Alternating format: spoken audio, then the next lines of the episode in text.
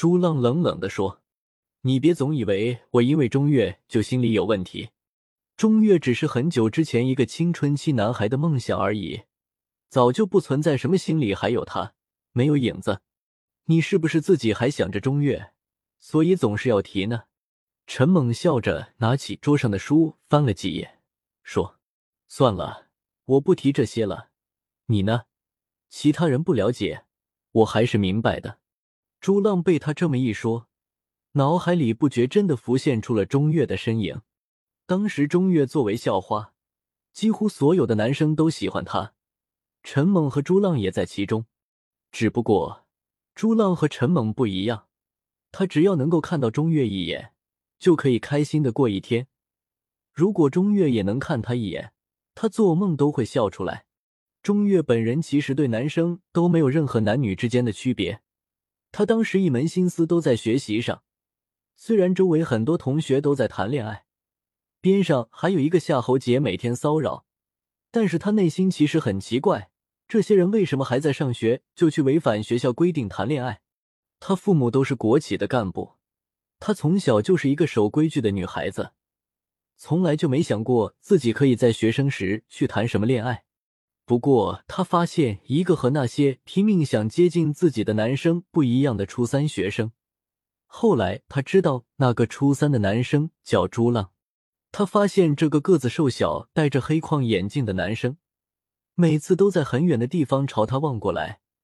等他有所察觉，望过去。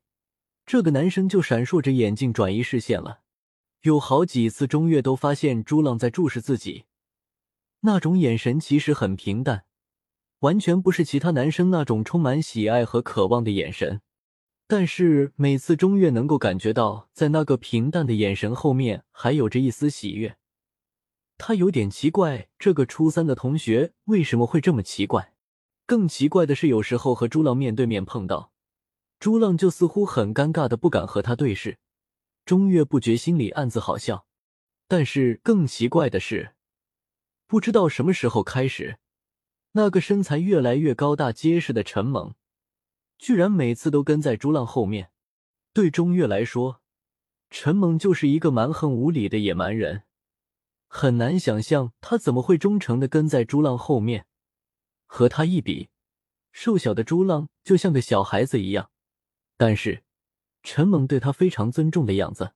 很快，钟月就了解到，同学们都在传说，因为朱浪救过陈猛，所以陈猛就心甘情愿变成朱浪的小弟了。而夏侯杰隔了一段时间再到学校，一条左腿已经变瘸了。不过，没人敢说是怎么回事。夏侯杰也低调了许多。钟月本就是一个聪明的女孩子。很快就猜到夏侯杰的腿有可能是陈猛打断的。朱浪只觉得眼前一晃一晃的，原来是陈猛拿手在他面前摇着，嘴里说：“你又发什么呆？提到中月，你又开始浮想联翩了吧？”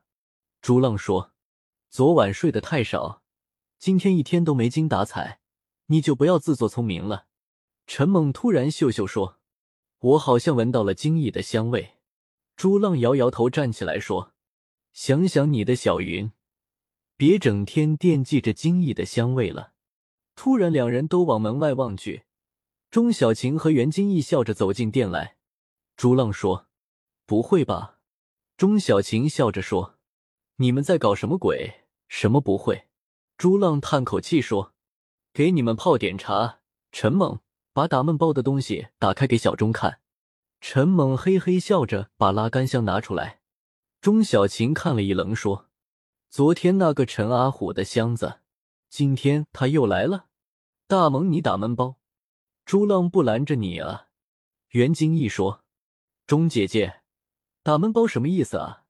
钟小琴看着陈猛盘腿坐在地上，打开拉杆箱，对袁金义说：“打闷包就是不看里面是什么，直接出钱买。”亏了赚了赌一把，这一箱昨天我和朱浪已经全看过了，没什么好东西了，除非昨晚陈阿虎又放东西了。大猛，你花了多少钱？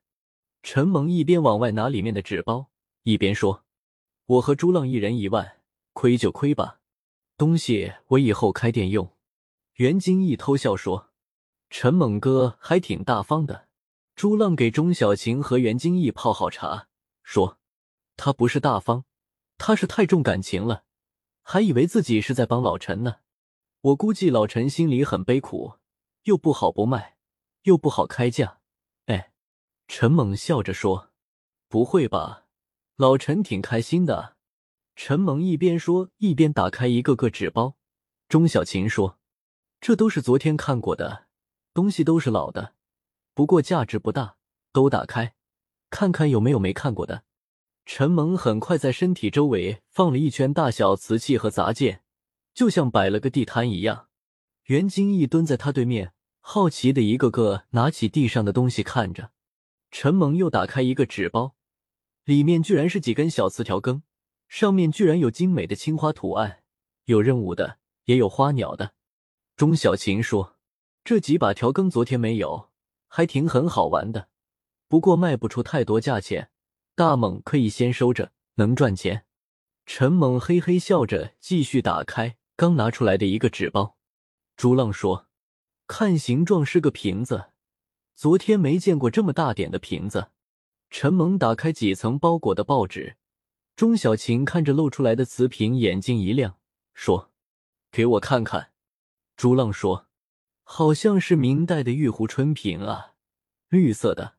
陈猛急忙把瓶子递给钟小琴，钟小琴拿到手里看了一会，笑着说：“这件昨天没有，有的话我和朱浪一定会买。”陈猛说：“这东西不算大，很值钱。”钟小琴说：“这个是孔雀绿釉玉壶春瓶，你们看它的颜色翠绿透亮，像是孔雀羽毛一样。”是明代宣德之后的东西，宣德之前烧不出这种颜色。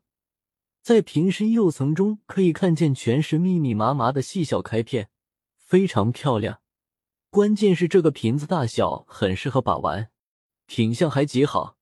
之前见过几个都是出土的，包又严重，还有土沁，都没这个漂亮。袁金义小心的拿过这个瓶子，仔细的看着，说。还真好看，虽然上面什么都没有画，却有一种很神奇的美感。陈梦说：“那这么说，我们打闷包值了。”钟小琴说：“这一个东西就能让陈阿虎吐血半年了。”哎，这也是缘分，怎么就偏偏碰到你了呢，大猛？